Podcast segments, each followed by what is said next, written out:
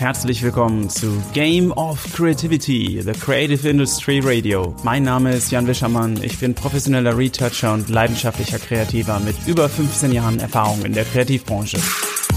In jeder Episode stelle ich dir außergewöhnliche Menschen oder Gedanken vor, die dir helfen sollen, immer wieder neue Motivation und Inspiration zu finden. Vielen Dank, dass du heute Zeit mit mir verbringst. Und jetzt, Game On! Hallo und herzlich willkommen. Ich begrüße dich zum nächsten Matchday von Game of Creativity. Ich freue mich sehr, dass du heute am Start bist, denn in der heutigen Episode habe ich meinen guten Kollegen und Freund Thomas Demeter zu Gast. Thomas ist Creative Director in der Agentur Grassroots hier in Düsseldorf und erfolgreicher Gründer des Fashion Brands Labeled. Thomas und ich haben uns spontan entschieden, dem Gespräch ein ganz besonderes Setting zu geben. Seid also gespannt und bitte entschuldigt die leicht verschnupften Nasen und den etwas übersteuerten Ton zu Beginn des Gesprächs. Ich hatte den Lautstärkepegel zu Beginn getestet und eingestellt, doch dann ist es aufgrund heißer Themen relativ schnell eskaliert. Doch davon lassen wir uns heute nicht aufhalten und möchten euch mit frischen Gedanken versorgen. Wir sprechen unter anderem darüber, warum man manchmal unbequeme Wege gehen muss und seine Comfortzone erweitern sollte, wie wichtig es ist, für seine Ideen zu kämpfen, egal welchen Titel du besitzt. Wir sprechen über die Berufe der Zukunft und die Bedeutung für den Weg der Kreativen, warum Thomas es liebt, der Erste zu sein, wie man eine Million Follower auf Instagram generiert und welche Bedeutung die Zahl 23 als Marke hat. Wir stehen bereits vor der Arena und sind bereit, in den Mannschaftsbus einzusteigen. Schnallt euch also an, denn jetzt geht sie los, die wilde Fahrt. Und ohne weitere Umschweife geht es jetzt in das Gespräch mit Thomas. Enjoy!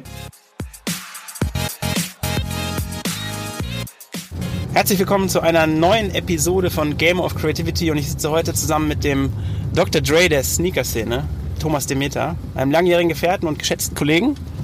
Thomas ist Kreativdirektor, Unternehmer, sehr guter Netzwerker und vor allem auch Familienmensch. Und ich freue mich sehr, Thomas, dass du heute Gast bei Game of Creativity bist. Ich begrüße dich, Jan. Ich freue mich natürlich auch. Ich freue mich auch. Geil, dass du da bist und nimm uns doch mal direkt mit äh, ins Setting und erklär mal, wo wir unterwegs sind. Ja, wir fahren hier gerade gemütlich durch Düsseldorf, durch die Innenstadt und haben halt überlegt, dass wir das Interview einfach mal ins Auto verlegen. A, weil ich da auch relativ viel unterwegs bin und B, weil das, glaube ich, ein ganz gutes Surrounding ist. Es ist dunkel draußen. Wir fahren hier gerade nach einer sehr leckeren Pizza durch die Stadt. Und ähm, wie hieß der Laden nochmal? Sunurage. Also auf jeden Fall ganz große Empfehlung. Ich kannte den noch nicht, stand über mein Haupt, aber eine der geilsten Pizzen, die ich bis jetzt hatte. Ganz hervorragend.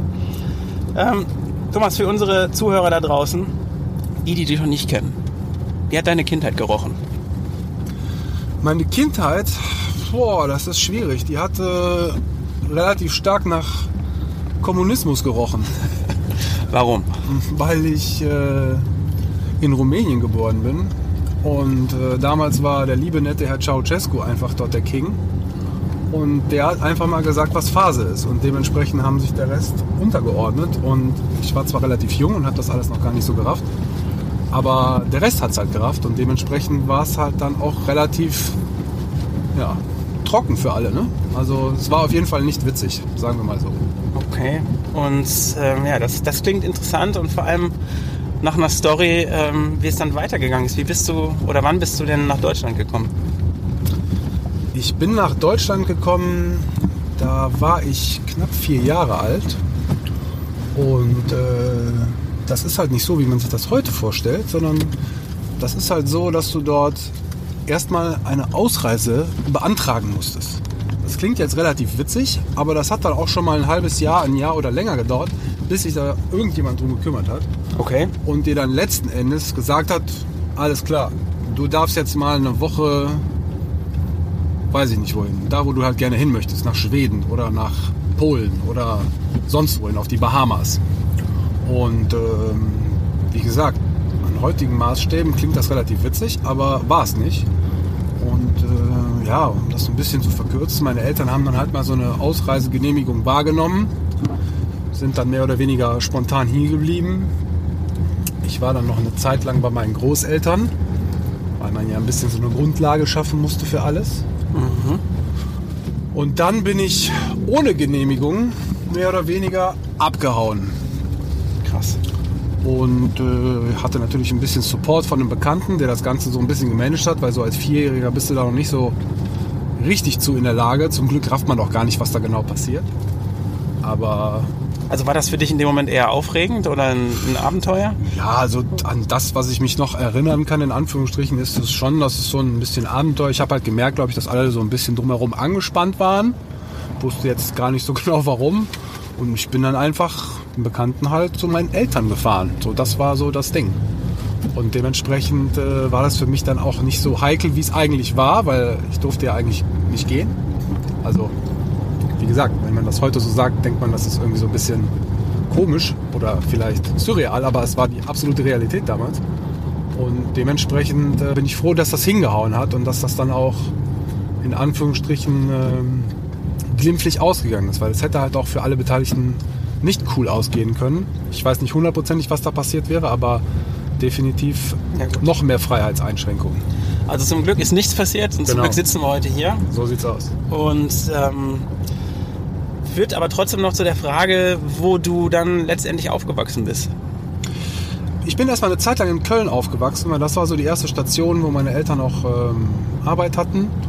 Und äh, relativ schmal und klein und sehr, sehr einfach. Und zum Glück hatten meine Eltern eine sehr, sehr gute Ausbildung und dementsprechend ging das dann auch relativ zügig, dass wir dann, ähm, dass man sich ein bisschen vergrößern konnte. Und am Ende des Tages hat mein Vater dann äh, eine Praxis in Leverkusen gekauft und dementsprechend möchte ich auch sagen, ich bin in Leverkusen aufgewachsen. Also das ist so meine, meine Hometown, meine Base, wo meine Eltern noch immer noch wohnen. Und mhm. da bin ich auch zur Schule gegangen. Also Leverkusen ist eigentlich immer noch ein bisschen Heimat, auch wenn ich schon relativ lange in Düsseldorf bin. Wie lange bist du denn schon hier? Ich bin seit 2000, weiß ich sogar ziemlich genau, ich weiß sogar noch den Tag, also den ersten Tag, wo ich in Düsseldorf war. Das war nämlich drei Tage, bevor ich angefangen habe zu studieren.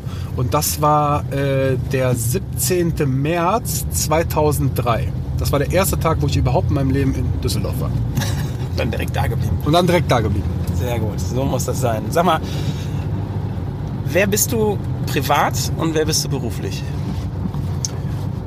Privat würde, glaube ich, den Rahmen sprengen, aber privat bin ich Familienvater, verheiratet,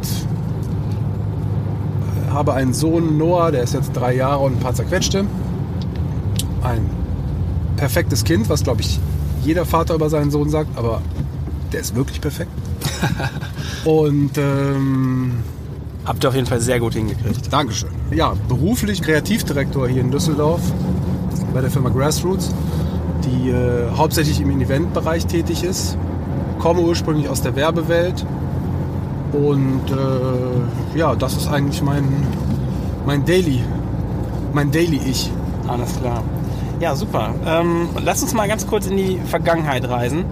Und zwar, ich habe mal von dir erfahren, dass du mittlerweile, glaube ich, über 200 Paar Schuhe hast und äh, paar Sneakers hast. Und erzähl uns mal bitte eine Geschichte. Und zwar, Vielleicht zum Thema Nike Air Jeezy 2.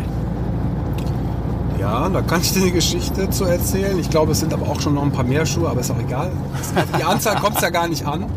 Aber. Naja, du hast auf jeden Fall mehr Schuhe, als ich wahrscheinlich jemals haben werde. Und das soll erstmal schon was heißen. Und ich finde das mega beeindruckend und ein ziemlich cooles Hobby. Also, die Story finde ich einfach zu geil. Die würde ich gerne mal hören. Aus deinem Munde. Ja, also es war so, dass ich bei meiner vorigen Agentur so auf der finalen Spur war, weil ich den Absprung schaffen wollte und äh, auch schon länger da war. Da können wir gerne später noch drauf eingehen. Gerne. Und ich habe schon immer Schuhe gesammelt. Vielleicht, weil es früher einfach, da wo ich herkam, keine Schuhe gab, aber vielleicht, weil ich auch Schuhe einfach richtig Bombe finde. Ähm, und habe das sehr lange gemacht. Also es hat angefangen, glaube ich, 95, als ich mit meinen Eltern in Amerika war. Ich fand NBA total super. Ich fand Michael Jordan natürlich total super. Und dann habe ich tatsächlich in seiner Comeback-Season Michael Jordan in Orlando spielen sehen. Gegen die Orlando Magic, damals noch mit Shaquille O'Neal und Penny Hardaway. Und das hat mich dann nochmal so derbe geprägt, ähm, dass ich gesagt habe, wir müssen jetzt diese Schuhe kaufen. Darf ich da ganz kurz mal reingrätschen? Ja, sehr gerne. Basketball war früher auch eine ganz große Leidenschaft von mir und ähm, natürlich auch die, die ganze NBA-Szene damals auch um den Titel rum, 92 der Olympia und äh, USA Gold mit dem Dream Team und so. Ja. Und das war ja wohl dann auch so ein bisschen die Zeit, wo du wahrscheinlich auch schon damit Berührung hattest. Absolut. Und äh, wie, wie war das denn, die mal live zu sehen? Das kann ich mir gar nicht vorstellen. Das war relativ interessant, weil es war so, es war ja ein Auswärtsspiel für die Bulls und ähm, ja, du kommst halt in dieses Stadion und die Leute werden da so einzeln vorgestellt. Man kennt das, jeder hat so sein Intro-Theme und jeder, jede Mannschaft stellt so den Gegner vor. Ich meine, das ist heutzutage beim Fußball ja nicht anders. Aber es war sehr interessant zu sehen, dass, weil es die Comeback-Season von Michael Jordan auch war, dass er einfach in einem fremden Stadion trotzdem das gesamte Stadion abgedunkelt wurde. Die 23 wurde auf den Würfel geschossen, also auf diesen Cube, der oben war. Und der wurde introduced, als ob, der, als ob er ein Orlando-Kind wäre und nie woanders gespielt hätte. Das war wirklich, also kriege ich heute noch hier im Auto Gänsehaut.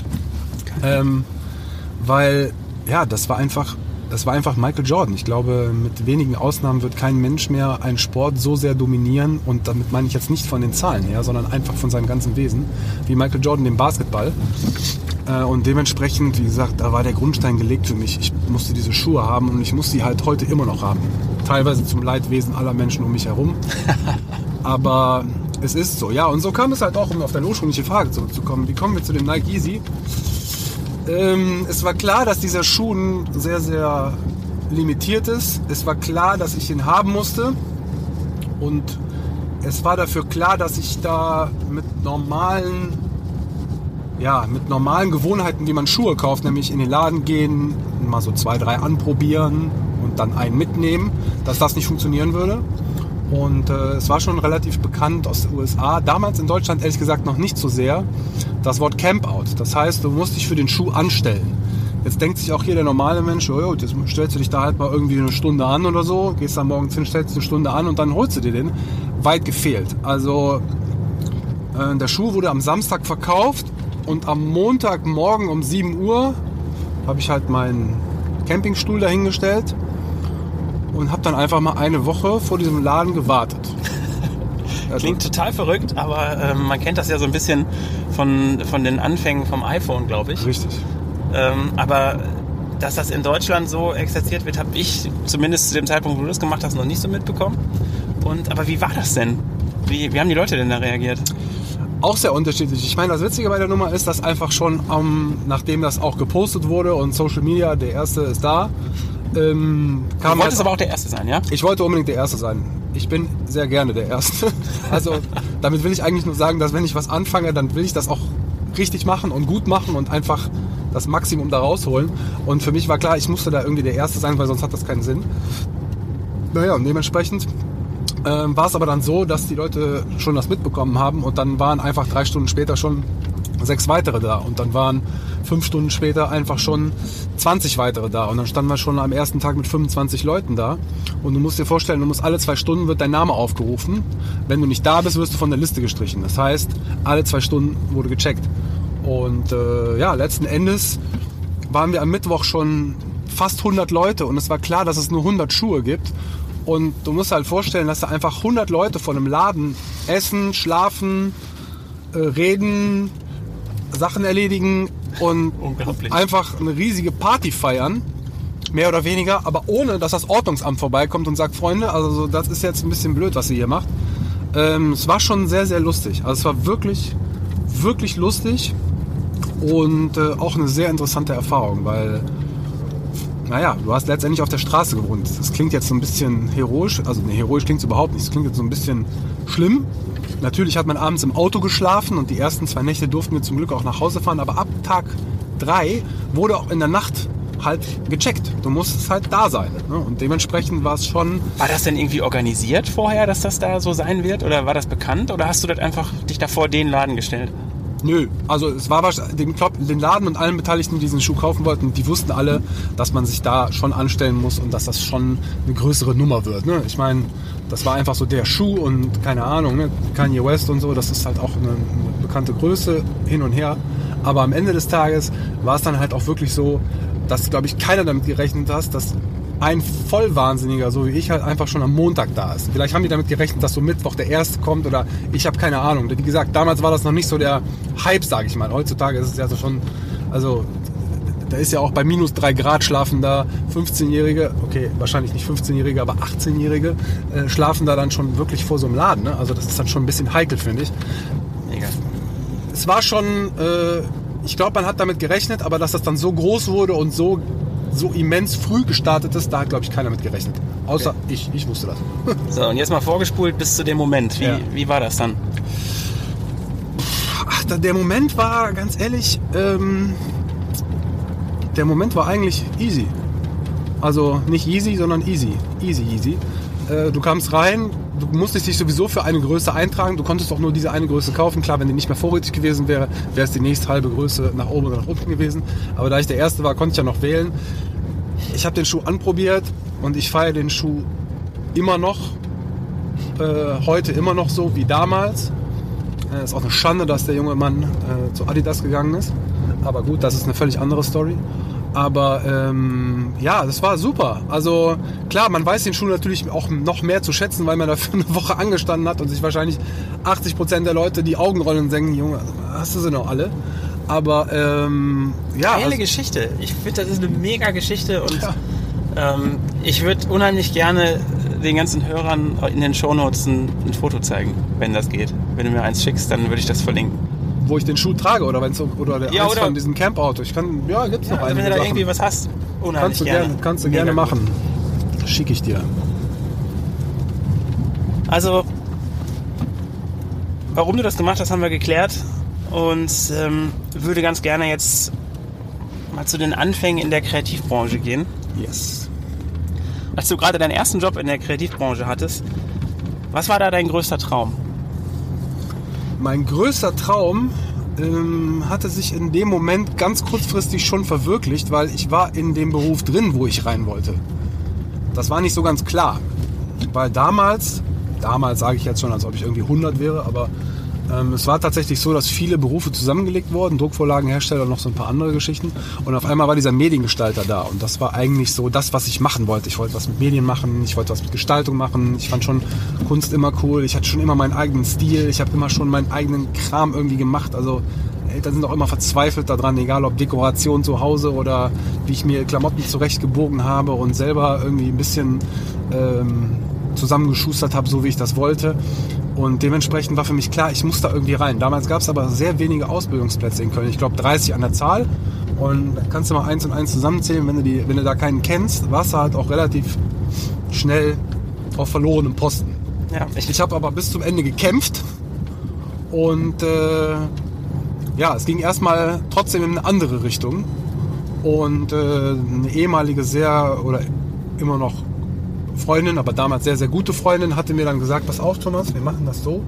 Du fängst jetzt erstmal eine Ausbildung bei uns an. Das war damals bei der Firma Obi, allerdings in der Zentrale, ähm, als Bürokaufmann. Und dann machst du das mal ein Jahr und dann bewirbst du dich vielleicht nochmal neu, bevor du gar nichts machst. Ich habe mir dann gesagt, klar, ein Jahr gar nichts machen geht gar nicht. Ähm, ich hatte gerade den Zivildienst hinter mir und dann habe ich gesagt, komm, du musst, das, du musst das jetzt irgendwie machen.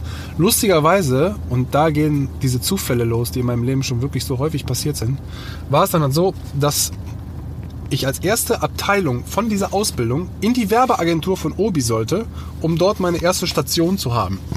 Man durchläuft ja verschiedene Stationen. Finanzbuchhaltung, bla bla bla bla. Und die erste Abteilung war einfach die Werbeabteilung. Ich habe mir gedacht, ja, danke schön. Jetzt habe ich mich die ganze Zeit schon versucht, auf so einen Job zu bewerben. Jetzt kriege ich zum Glück was, was ich machen kann, bekomme aber gefühlt so als Strafe auch noch jetzt drei Monate in dem Job, den ich eigentlich machen wollte.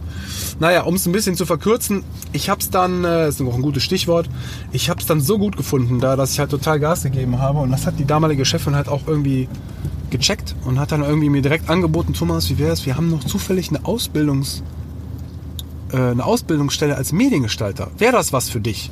Ich gebe dir mal hier diesen Vertrag mit, den habe ich weder gelesen, noch hat mich interessiert, wie viel ich da verdiene, noch hat mich interessiert, ob ich das jetzt deswegen auch immer acht Jahre machen müsste. Ich habe es einfach sofort unterschrieben, ohne irgendwen zu fragen. Für mich war das klar, das ist genau meine Abteilung. Ähm, hier muss ich hin und hier bleibe ich jetzt auch. Und so bin ich zum Mediengestalter gekommen. Also ich habe tatsächlich das gemacht, was ich machen wollte. geil. Ähm, dachte ich zuerst auch, ganz geil. War dann im Endeffekt doch auch relativ schnell auf dem Boden der Tatsachen, weil das war halt sehr unorganisiert, sehr chaotisch. Wie gesagt, da wurden Berufe zusammengelegt, das war alles noch Hinz und Kunz und total durcheinander. Ähm, es war dann so, dass ich äh, gesagt habe, ich muss hier auch wieder schnell wieder weg. Ich war zwei Jahre da, habe mir gesagt, Freunde, ich bringe mir jetzt ein Jahr Schule selber bei und mache diese Gesellenprüfung einfach schon nach zwei Jahren. Das kriege ich hin, weil ich ehrgeizig bin. Und das habe ich dann auch geschafft und war dann eigentlich auch an demselben Tag, wo ich das dann geschafft habe und erfahren habe, leider hat die IHK damals ein bisschen geschlammt und konnte uns erst an dem Tag, wo die die Zeugnis ausgegeben haben, sagen, ob du bestanden hast oder nicht. Das war die, schon eine Kuriosität an sich, weil du bist da hingegangen, entweder hast du bestanden oder du musstest die Prüfung in einem halben oder in einem Jahr nochmal machen. Und ich hatte bestanden, war auch alles cool. Und naja, dann war ich aber auch gleichzeitig arbeitslos, weil ich genau wusste, jetzt möchte ich in dieser Agentur auch nicht mehr sein. Und das, dadurch, dass das Arbeitsverhältnis dann direkt endet, wenn du deine Gesellenprüfung geschafft hast, war ich an dem Tag auch arbeitslos. Also ein lachendes, ein weinendes Auge.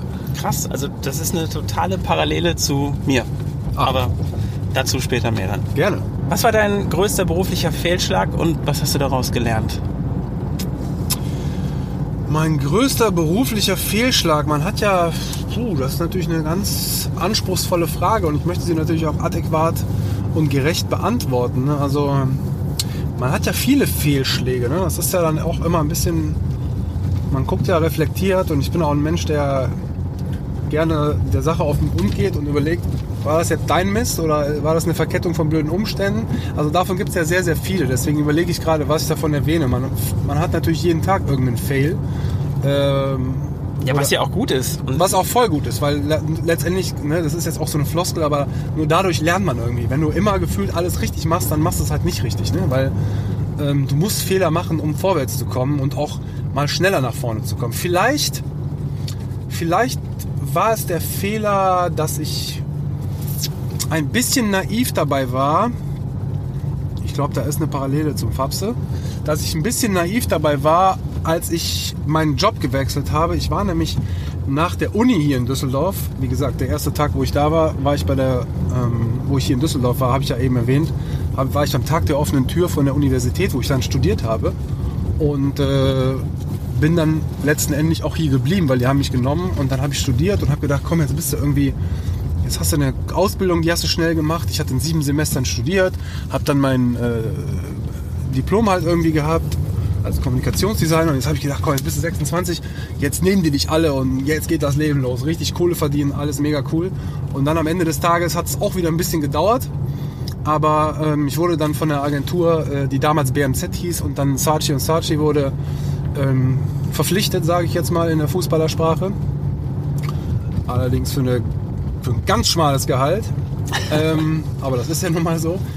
Nichtsdestotrotz war dann, glaube ich, um auf deine Frage zurückzukommen, der Absprung von der Firma, von der Agentur Saatchi zu einem ehemaligen Kommilitonen von mir, der immer noch ein sehr guter Freund ist. Ähm, das war, glaube ich, ein größerer Fehler von mir, weil ich einfach gedacht habe, du musst jetzt mal was anderes machen, du musst jetzt mal raus. Da wurde mir relativ viel versprochen. Ich habe das auch alles geglaubt, obwohl ich auch null naiver Typ bin. Ich hinterfrage alles. Ich, bevor ich irgendwas entscheide, wie gesagt, ich versuche immer aus meinem Leben, aus dem Leben meiner Leute um mich herum, das Maximum rauszuholen.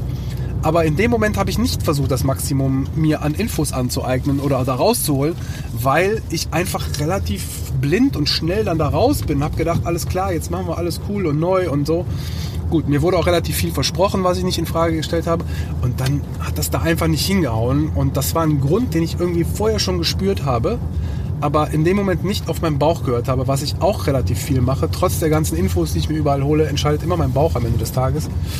Ähm, und äh, das, war dann, das war dann echt ein kurzer Fehltritt, wo ich dann acht Monate lang auch viel Ärger hatte und viel mich selber geärgert habe und dann überlegt habe, wohin. Und dann kommt natürlich so ein bisschen so diese diese, ne, du hast das jetzt schon nicht groß angekündigt, dass du woanders bist, aber du hast ja schon gedacht, so jetzt kommt was Neues und cool und neu ist ja erstmal cool und dann war das überhaupt nicht cool und ich bin dann auch nicht so ein Typ, der dann irgendwas cooler macht, als es ist und man hat mir, glaube ich, angemerkt, dass ich da, dass ich da wirklich äh, mit mir gehadert habe und äh, ja, überlegt habe, was passiert jetzt. Ne? Es muss irgendwas passieren, ich kann mhm. nicht mehr bleiben und warum bist du da, nicht warum bist du weggegangen, weggegangen war schon okay, aber einfach so schnell und würde ich sagen, ist ein großer Fehltritt gewesen der zum Glück nach acht Monaten sich schon wieder amortisiert hatte und weg war, weil ich dann meinen jetzigen Arbeitgeber kennengelernt habe. Wieder einer dieser Zufälle, sogar noch in dem Job. Deswegen muss ich ihm vielleicht sogar ein bisschen dankbar sein.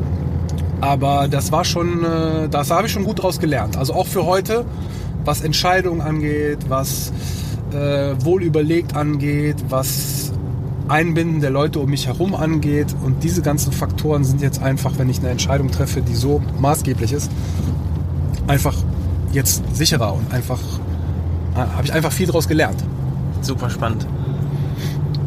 Ähm, du hast ja gerade Saatchi erwähnt und Ja. Paul Aden, erfolgreicher ECD bei Saatchi, der hat mal ein Buch geschrieben, das heißt It's not how good you are, it's Ja. how good you wanna be. Genau. Das steht bei mir immer noch im Regal, ich hole das regelmäßig raus. Und hast du den Einfluss von Paul Aden in deiner Zeit als AD und CD bei Saatchi gespürt? Hat man da was von mitgekriegt? Ähm, ich hatte das Buch schon selber und hatte das meinem ehemaligen Chef, ein sensationell guter Typ und definitiv übertrieben guter Mentor von mir, ähm, Stefan Zilges, kann man ja der Sache auch mal sagen. Kennt man ja auch in gerne, Düsseldorf. Ähm, ich hatte dem das mal empfohlen, daraufhin hat, er das, daraufhin hat er das gekauft, er hat das gelesen, hat das gekauft. Das wird jetzt dementieren, aber Stefan, das war so, egal was du jetzt in einem anderen äh, Podcast sagst. Ähm, und hat das dann allen quasi mal so geschenkt. Ich glaube, das war ein Weihnachtsgeschenk oder so. Das war so ein bisschen der Flair von dem Buch, den ich so mitbekommen habe. Äh, ansonsten gab es halt viele, ja, du weißt, wie das in Agenturen ist. Es gibt viele Methoden, um die Leute einzuschwören und keine Ahnung. Das Buch, Sprüche an den Wänden? so sieht's aus. Oder irgendwelche äh, Schulungen und irgendwelche Chaka-Auftaktveranstaltungen und so. Am Ende des Tages äh, hat dieses Buch für mich selber, ich möchte das jetzt nicht diskreditieren, das ist schon ein cooles Buch. Äh, auch eins der wenigen, die ich wirklich mehrfach gelesen habe, einfach weil es auch ziemlich große Buchstaben hat, ne? Eben. Und äh, da bin ich ein großer Freund von. Es hätte ein paar mehr Bilder haben können. Bin ja so ein Bildtyp. Aber, äh, nein, Quatsch, aber am Ende des Tages äh, gab's, war diese Philosophie, also auch diese ganze Geschichte darum herum und das wurde ja auch immer einem auch mal erzählt, wo kommt das her und Saatchi und hin und her, was haben die damals gemacht, um so zu werden, wie sie sind oder auch waren. Ähm, das spielte nicht so eine Riesenrolle. Wie gesagt, das war eine eingeschworene Truppe, die war schon lange da, der Kunde war damals schon sehr lange da mit Toyota und äh, dementsprechend war es halt eigentlich im ersten Moment ein Namenswechsel und als dann relativ viele neue Leute auch hinzukamen und neuer Spirit und so da reinkam, wurde auch das aufgegriffen. Aber dieses Buch an sich war dann halt ein Geschenk am Ende des Tages und was jeder daraus gemacht hat, war dann jedem selber mehr oder weniger überlassen. Ja, ich glaube, das kennen unheimlich viele oder unheimlich viele haben es tatsächlich auch geschenkt bekommen und ähm, das kann schon so ein, so ein kleiner Gamechanger sein, wenn man da so ein bisschen drin rumblättert und hier und da gibt es da auf jeden Fall doch echt eine ganze Portion Mo- Motivation, muss ich sagen. Also ich habe Nee, da, das- ich hab da ganz schön viel mitgenommen äh, zu dem. Zeitpunkt damals. Die Frage, auf die ich hinaus will, die ist, ähm, was bedeutet eigentlich Kreativität für dich? Albert Einstein hat mal gesagt, äh, Creativity is intelligence having fun. Und äh, das ist in der Tat für mich genauso. Also Kreativität ist für mich einfach Spaß. Um es mal so ein bisschen trivial und salopp zu formulieren, wenn ich kreativ sein darf, wenn ich kreativ bin oder wenn ich Kreativität sehe, dann bin ich einfach gut drauf, dann bin ich einfach entertained, dann bin ich einfach in einem ganz anderen Mut irgendwie. Und wenn ich die, in Anführungsstrichen, ein wenig die Gabe habe, sowas selber zu kreieren, egal in welcher Form, Bild, Ton, wenn ich mit meinem Sohn spiele, der auch kreativ ist ohne Ende oder wo man, man Kreativität merkt, kann man ja überall. Die meisten Leute sagen von sich selber ja immer, sie wären nicht sonderlich, ja, ich bin kein Kreativer, ich mache so mit Zahlen und so. Jeder ist auf seine Art irgendwo kreativ und jeder kann das auch irgendwo ausleben.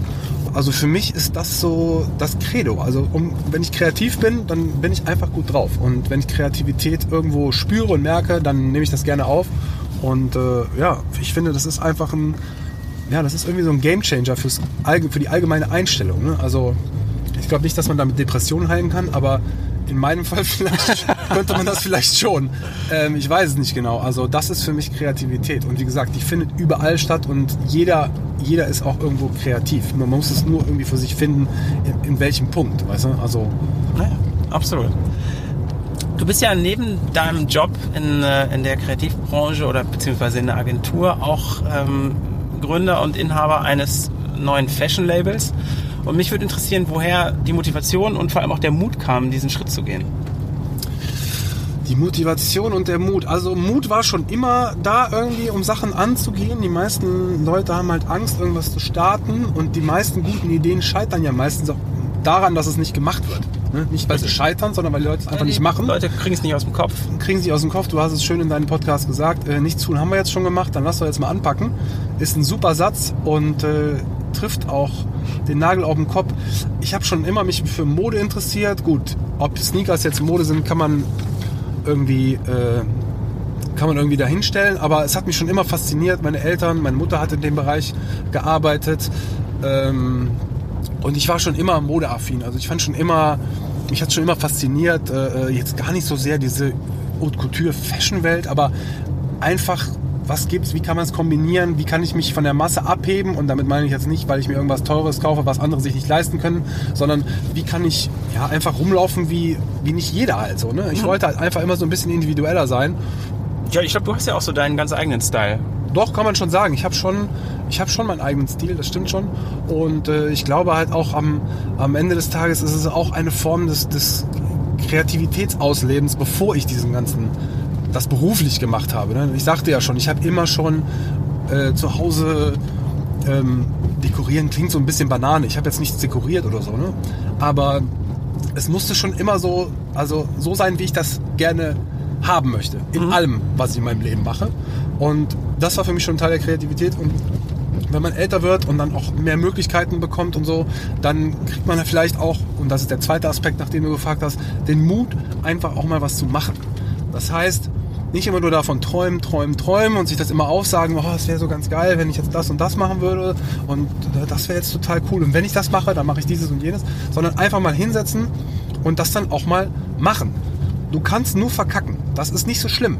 Also ja es ist wirklich kein Beinbruch. Zumal es bei mir so war, dass ich äh, ja einen Job hatte. Für mich war klar, du musst das jetzt nicht 24-7 machen, um zu überleben. Das war natürlich auch ein Feld, wo ich äh, basierend auf meiner Erfahrung vorher nicht mit absoluter Naivität reingegangen bin. Mhm. Aber feststellen musste so, Moment mal, hast du da überhaupt Ahnung von? Also klar, du weißt, du kennst dich mit Klamotten aus, du kennst dich ein bisschen mit Schnitten aus, du kennst dich mit Designern aus, du weißt, was so passiert auf der Modewelt, aber kannst du das auch selber und kannst du das auch mit dem Anspruch, den du an deine anderen Tätigkeiten so durchführst, machen? Weil auch das hat mein Vater immer gesagt, halbe Sachen brauchen wir nicht machen, weil davon gibt es schon genug.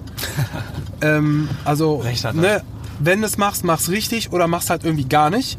Und das musste hier dann auch stattfinden. Und ich musste dann wirklich auch längere Zeit planen und überlegen und letzten Endes nachdenken, wie kriegt man das halt so hin, weil ich hatte ja einen Job und jeder weiß, in der Werbeagentur, äh, Eventwelt ist es halt nicht so, dass du halt meistens pünktlich raus bist.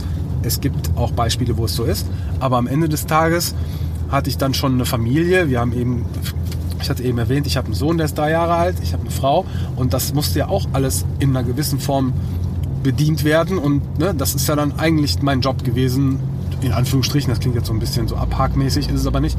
Ich hatte halt Familie und danach musste dann diese zweite Schiene irgendwie kommen. Und ich habe mir immer gesagt, mach es, okay, investiere Zeit, aber mach es dann auch richtig, weil sonst ah, bringt absolut. es halt nichts. Ne? Sonst verschwendest du Zeit und hast dann ein Produkt am Ende, was du selber Klamotten in dem Fall nicht anziehen würdest, dann kannst du es auch nicht verkaufen, dann kannst du es auch wirklich sein lassen, weil das ist, wie gesagt, Ressourcenverschwendung hoch 10.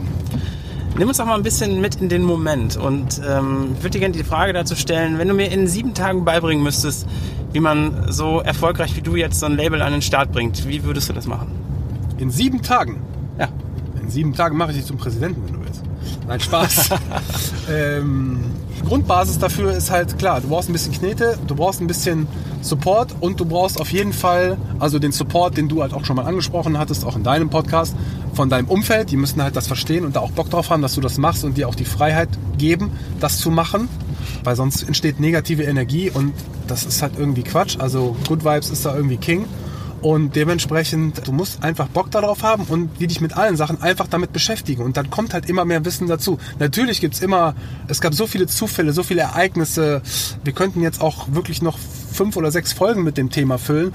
Ähm, aber die kurze Version ist einfach, überleg dir, was du machen willst, überleg dir, dass es, dass es, dass es was ist, wo du was zu sagen kannst, häng dich da rein und der Rest kommt ein bisschen auch von alleine, weil äh, ich glaube, ähm, dass du, dass man, also relativ schnell ein Gespür dafür entwickeln kann, was gut ist und was ist schlecht. Damit meine ich jetzt nicht, dass man nicht auch mal auf die Schnauze damit fällt. Wir haben auch viele Entscheidungen, äh, habe ich getroffen vielleicht, die da im ersten Moment auch viel Geld verschwendet haben, würde ich nicht sagen, aber wahrscheinlich Zeit, also definitiv viel Zeit.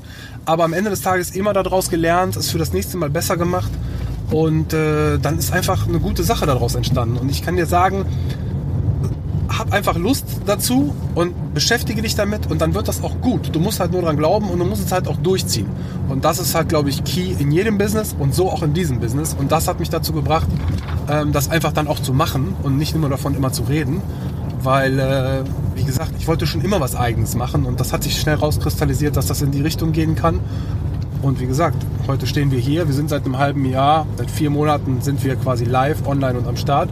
Und äh, ich bin mehr als überwältigt und zufrieden mit dem, was wir bisher erreicht haben in der kurzen Zeit.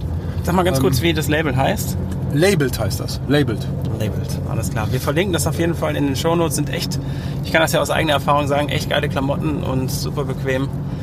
Führt jetzt direkt zur nächsten Frage, und zwar, wie du das so in fünf bis zehn Jahren siehst, so dich beruflich und als Kreativer und als Unternehmer ich würde natürlich gerne, ich bin ja gerade so ein bisschen wie Blade, ne? ich genieße die Vorteile beider Welten. Das heißt, ich bin in einem 9-to-5-Job, wo ich äh, glücklich bin, wo ich mich verwirklichen kann, wo ich äh, Verantwortung habe und wo auch einfach viel Spaß dabei ist.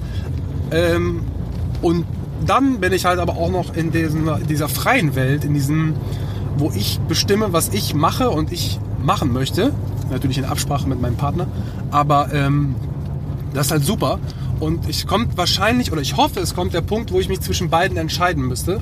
Und dann äh, würde ich natürlich gerne, ähm, oder ich sehe mich dann hoffentlich in der Version, über die wir gerade sprechen, dass ich äh, mein eigener Boss bin. Nicht, weil ich äh, prinzipiell ablehne oder es irgendwie blöd finde, für jemand anders zu arbeiten. Das mache ich ja nun mal schon ein bisschen länger. Und 9 to 5 ist auch nicht so schlimm, wie das alle immer darstellen. Aber ähm, klar, sich da noch weiter selber zu verwirklichen und am Ende des Tages äh, mehr Zeit zu haben, weil ich glaube, das ist mein absolutes Ziel für die Zukunft. Ich möchte einfach mehr Zeit haben, weil das ist das einzige, in Anführungsstrichen, was man sich nicht so wirklich kaufen kann. Ja, absolut. Und, äh, das höre ich auch immer wieder und das ist ein ganz klares Muster. Zeit ist ein ganz, ganz wichtiger Faktor. Ja, wir sind einfach begrenzt hier auf der Erde und dementsprechend äh, ist dieser ganze Materialismus, den wir uns so ein bisschen anschaffen, äh, zwar super cool und auch richtig viele Endorphine äh, schießen da durch deinen Body, aber am Ende des Tages ist das immer nur kurzfristig, weil wir mit diesem falschen Wertesystem aufgewachsen sind. Ich weiß, das ist so eine Diskussion, die könnte ein bisschen weit führen, aber man lernt halt relativ schnell, du wirst nackt geboren, du stirbst nackt und dementsprechend ist das Beste, was du haben kannst, die Zeit dazwischen. Und je mehr Zeit ich habe, desto besser, äh, glaube ich, äh, ja, ist mein Leben. Und das ist halt definitiv, absolut. Das ist definitiv mein Ziel, einfach Zeit zu haben. Sehe ich ganz genauso und ja, kann man eigentlich nur einen Punkt hintermachen. Yes. Lass uns ein bisschen über die Kreativbranche nochmal sprechen. Gerne. Was sind für dich heute die größten Herausforderungen für Kreative und so im täglichen Hassel? Und was ist dein Ratschlag für uns? Also ich glaube, was das äh, im Zeitalter der Digitalisierung und das wird noch krasser werden, als es jetzt ist, ist es, glaube ich, das Schwerste für Leute, die in den Beruf anfangen, aber auch vor allem die, die jetzt in dem Beruf drin sind oder auch schon länger in dem Beruf drin sind, einfach, um das Thema Zeit wieder aufzunehmen, mit der Zeit mitzugehen und mitzuhalten. Ich glaube, das wird sich so stark verändern alles und es wird alles noch kompakter, noch schneller. Wir schimpfen alle, wofür man früher vier Wochen Zeit hat, hast du jetzt noch vier Tage Zeit.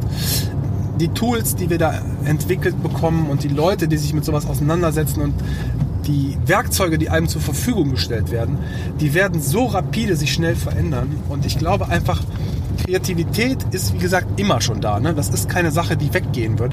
Aber wie man sie anwenden wird und wie man, äh, wie junge Leute vielleicht an das Thema herangeführt werden, ist ein völlig andere, ja, wird ein völlig anderer Weg sein, als das bei uns noch halt irgendwie war. Ne? Wir klingt jetzt schon ultra alt, aber wir sind halt auch älter als das Internet. Und dementsprechend, das, ähm, das klingt schon witzig, wenn man das einfach nur sagt, dabei bin ich jetzt 37. Aber ähm, ich bin mir relativ sicher, dass sich, wie gesagt, diese Methoden und diese Möglichkeiten, diese Kreativität auszuleben, einfach sich komplett verändern werden. Die Berufe, die dein Sohn und mein Sohn später mal machen werden, egal ob die kreativ sind oder nicht, die gibt es jetzt noch gar nicht. Die werden überhaupt noch erst erschaffen werden, so wie wahrscheinlich 80 Prozent der Berufe der, äh, unserer Kinder später auch noch. Und ich glaube, da die Herausforderung wird sein, dem Kind oder den Leuten oder den Kreativen zu sagen, dass sie trotzdem ihren Weg gehen sollen. Ich glaube, das ist äh, das wird sich stark verändern und da bin ich mal gespannt, was da passiert. Ich glaube einfach, um meinen Ratschlag, mein Ratschlag, mein Ratschlag, wie gesagt, Ich glaube, man muss immer offen sein. Das ist ein guter Ratschlag. Ähm, man muss auch mal unbequeme Wege gehen. Die Leute, habe ich das Gefühl, sind allgemein so in ihrer Comfortzone und da möchte man auch nicht so richtig raus. War ich vielleicht eine Zeit lang auch so ein bisschen. Ne? Ich habe ja lange überlegt, mache ich jetzt was, mache ich nicht. Auch guck mal, ich habe ja einen ganz guten Job und verdiene ja ganz gutes Geld. Hust, Sternchen, Hust, Sternchen. ähm, nein, ich möchte mich nicht beschweren. Aber ähm, ja, man, man verlässt so gern seine Comfortzone. Und ich glaube, das muss man sehr stark, äh, mein Tipp wäre, das muss man sehr stark einfach jetzt für die Zukunft äh, mal machen. A, um up to date zu bleiben, B, um vielleicht was eigenes zu kreieren und C, auch seinen Weg irgendwie zu gehen, weil es ist nicht mehr so statisch vorgegeben, wie man, wie man halt irgendwie sein Leben bestreitet, sondern das wird sich sehr stark verändern und es wird sehr individuell werden. Und einfach den Mut haben, das zu machen. Ich glaube, das ist vielleicht ein ganz guter Tipp. Es gibt bestimmt noch drei Millionen andere gute Tipps, aber Was war denn der beste Rat, den du bekommen hast? In deinem Leben bis dato? Dato. mein bester Rat, Ja. Mein allerbester Rat war immer, ich selbst zu bleiben. Ganz ehrlich, glaub mir, Jan. Ich bin lieber gehasst für der, der ich bin, als geliebt für jemanden, der ich nicht bin. Genau so. Bleib immer du selber. Verstell dich nicht, sei kein anderer Mensch. Und äh, Ja, merkt ja sowieso sofort jeder. Also, wenn du manchmal mich- nicht, aber am Ende des Tages ist es wichtig, dass egal was du machst, du in den Spiegel gucken kannst und sagen kannst, ich habe für meinen Teil bin ich so geblieben, wie ich bin und habe mich nicht verbogen oder komplett verändert für, für einen Job, für eine Person, für egal was. Perfekt. Was sind deiner Meinung nach die Muster der erfolgreichsten Kreativen? Also, manche sind zur richtigen Zeit am richtigen Ort. Habe ich sehr viele Beispiele. Die stehen dann einfach auf irgendeiner Kannliste mit drauf und haben nichts gemacht. Ist einfach so. Ich glaube, man muss immer an eine Sache glauben und dann wird die Sache auch gut. Das ist so ein bisschen das, was die Erfolgreichen von den Nicht-Erfolgreichen vielleicht trennt. Ähm, kämpfe für deine Idee, egal wer du bist, ob du der Praktikant bist oder der CCO oder der CEO oder der whatever. Ähm, kämpfe für deine Idee, weil jeder kann kreativ sein, jeder kann eine Idee haben und jeder kann das, das Potenzial in sich irgendwie ein bisschen mehr ausschöpfen, als er denkt, dass er es kann. Ja. Was war der bisher stolzeste Moment in deiner Karriere? Der stolzeste Moment, die Geburt meines Sohnes.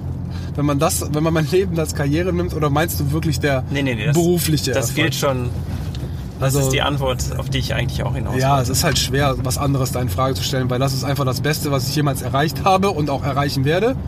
Trotzdem dranbleiben und äh, äh, weiter motiviert sein, aber das ist schon das Beste, definitiv. Auf jeden Fall kann ich genauso bestätigen. Das ist ein Moment, der verändert alles. Ja, also aber, wenn der Zwerg plötzlich in deinen Armen ist und da merkst du einfach 100% mehr Liebe und du weißt in dem Moment, du willst alles für den machen. ja, ich meine, guck mal, du nimmst eine, du nimmst eine Person in, in Arm, die du nicht kennst, in deinem Leben noch nie gesehen hast, außer auf irgendeinem verschwommenen 3D-Scan. Aber du Die weißt sofort, du würdest sofort für diese Person sterben. Ey, und das ist ja das, das Maximum, was man so erreichen kann. Also das ist ja schon fast paradox, aber es ist ja so. Und dementsprechend, äh, da gibt's nichts Cooleres. Und alle Leute sagen immer so, ja, ja, wenn du mal ein Kind hast und so, du wirst schon wissen, was ich meine.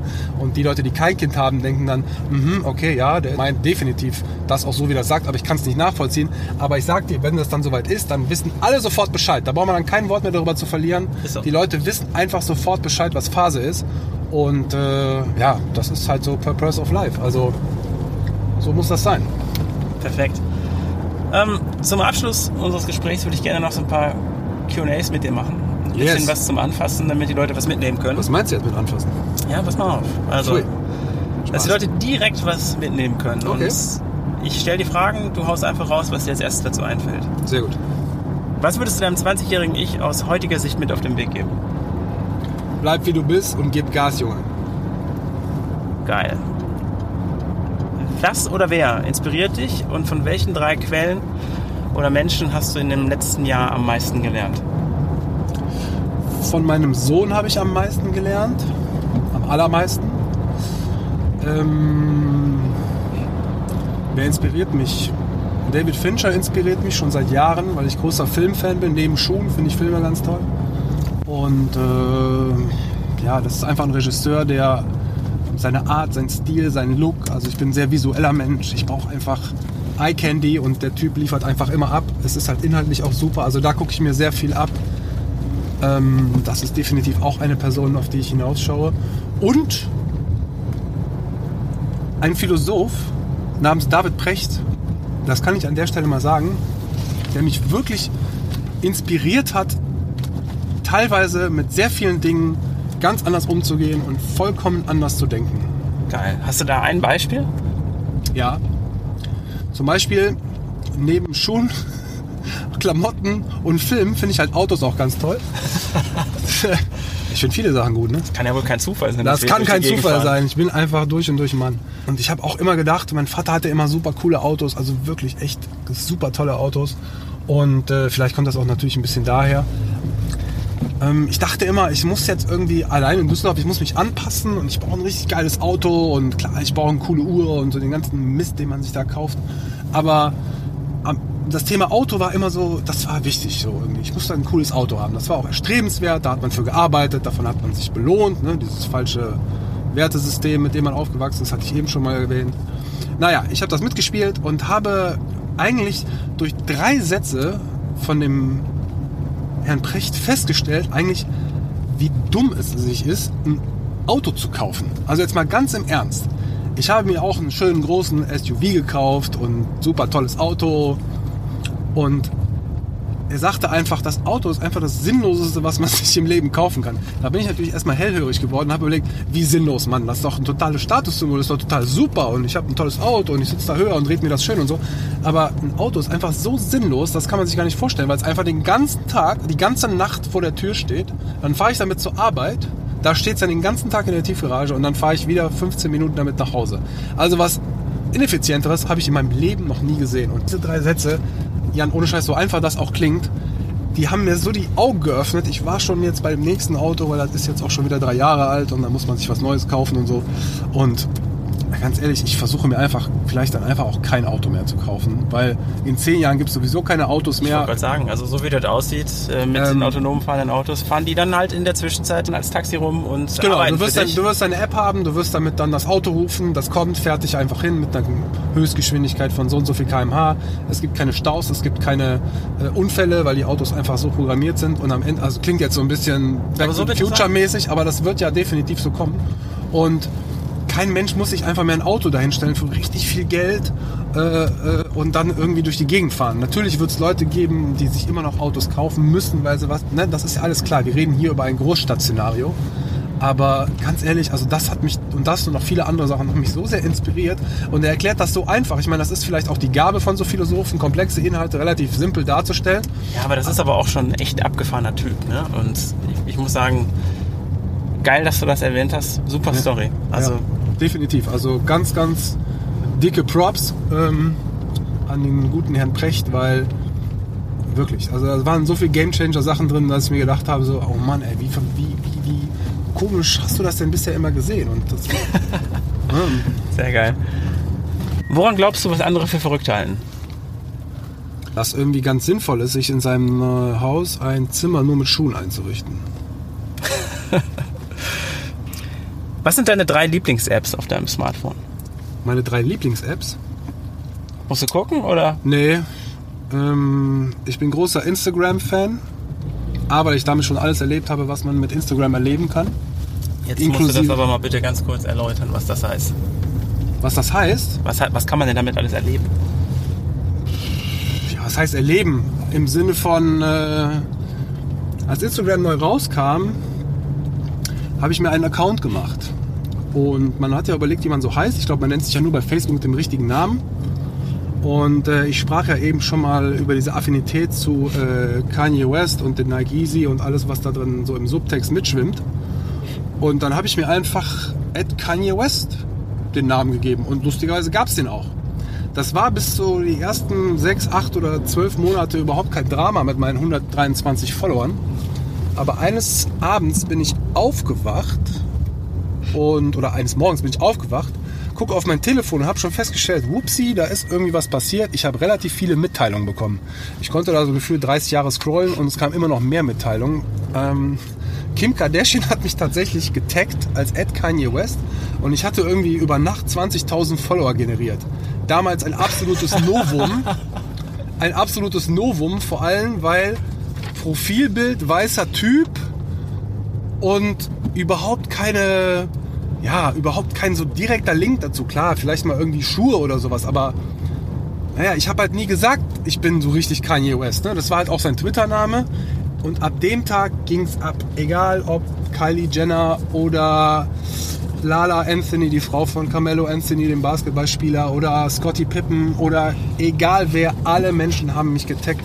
Ich habe Bilder geliked von dem Chef von Balmain, Oliver Rousting, der mittlerweile sehr gut befreundet ist mit Kanye West. Der hat dann das gerepostet, dass ich sein Bild geliked habe und die Leute haben natürlich auch drunter geschrieben, Mann, das ist nicht Kanye West und so und keine Ahnung, das war überirdisch. Also ich habe dann fast eine Million Follower gehabt. Niemand in Deutschland hatte mehr Follower. Äh, und nochmal, ich habe nie irgendwie äh, dunkelhäutige Freunde von mir gepostet oder mal irgendwie ein Bild, was hätte suggerieren können, das ist jetzt Kanye West oder irgendwie, das habe ich nie gemacht. Das waren alles meine Bilder. Aber das war schon relativ irre. Ne? Also du postest einen Becher oder deine Pizza und du hast dann irgendwie 80.000 Likes innerhalb von einer Stunde und irgendwie 12.000 Kommentare. Das ist ja der Akku leer von den ganzen Push-Nachrichten. Ja, die habe ich dann ausgeschaltet irgendwann, aber das war wirklich, das war wirklich geisteskrank. Naja, und eines Tages äh, war dann dieser Account auch einfach mal weg.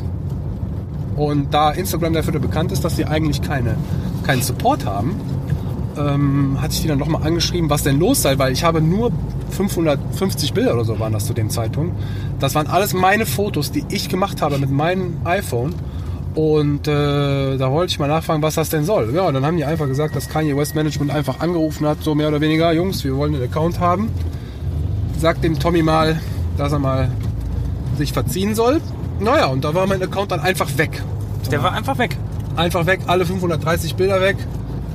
Ähm, ja, also Wie, richtig. Kein, kein Knatter dafür. Nein, einfach nur ein großes FU und äh, ciao. Also ich habe weder die Bilder zurückbekommen noch irgendwie, ich sagte dann irgendwie so, naja, aber derjenige, der jetzt irgendwie sich Joker 387 nennt, heißt ja auch nicht so und suggeriert das auch nicht und dann ist doch irgendwie, ne? Also das ist ja so ein bisschen so eine Grauzone.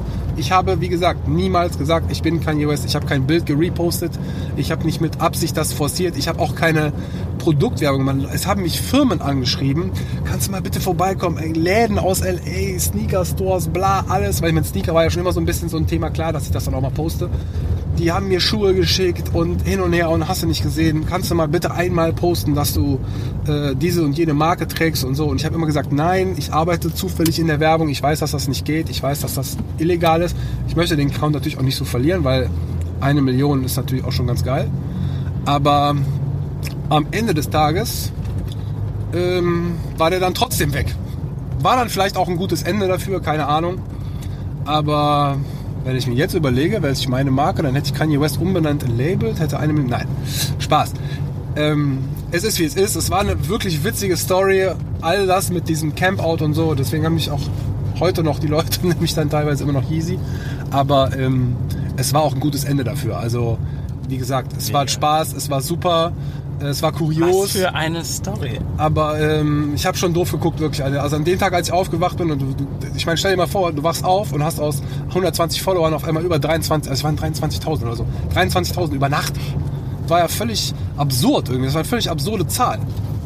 Naja.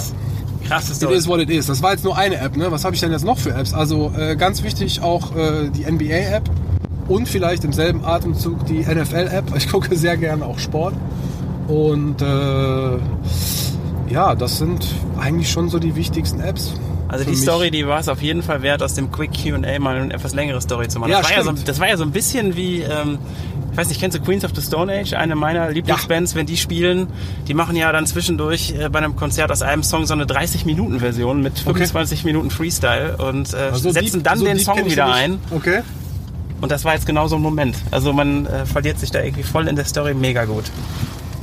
Hast du für dich in deinem Leben oder in deinem Tag irgendwelche wichtigen Routinen, die dir helfen?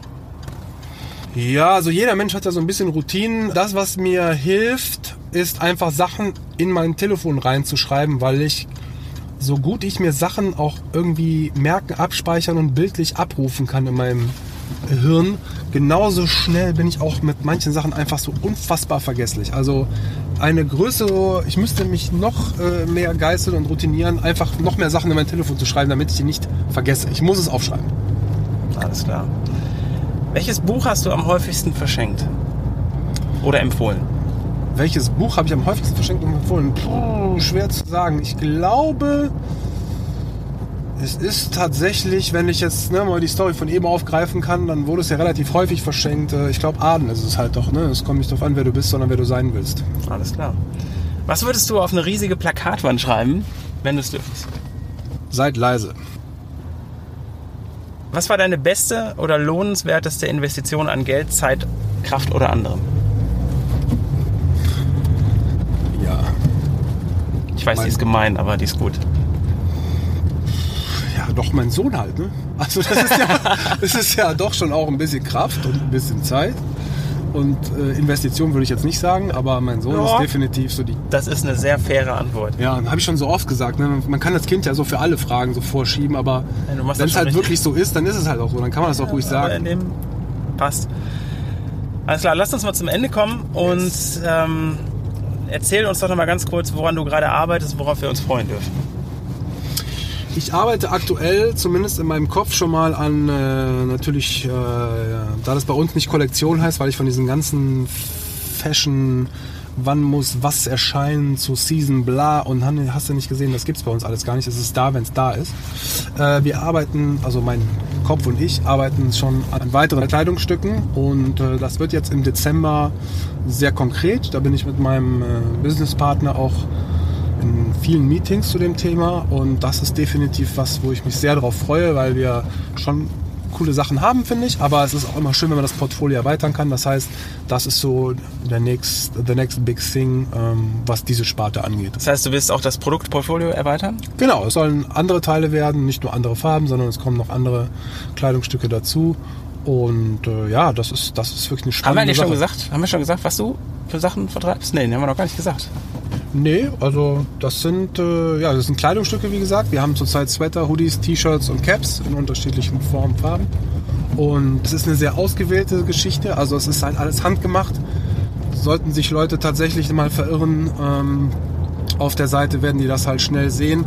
Es sind sehr ausgewählte Teile. Es ist wie gesagt handgemacht. Es ist die höchste Qualität, die so geht. Und ja, das Ganze geht so ein bisschen nach dem Credo, lieber fünf Löwen als 500 Schafe zu haben, weil ich bin ein Typ, ich habe lieber fünf richtig gute Sachen, egal was das ist, als 500 so Larifari-Geschichten. Ähm, und das lebe ich dann auch in der Hinsicht aus. Also es ist äh, Quality is King und nicht Quantity. Sehr gut. Gibt es irgendetwas, was äh, meine Hörer für dich tun können? Geht und kauft den Kram. Nein. ähm, ich arbeite in der Werbung. Jetzt mache ich auch noch Werbung für meine Sachen. Nein. Bleibt einfach so, wie ihr seid.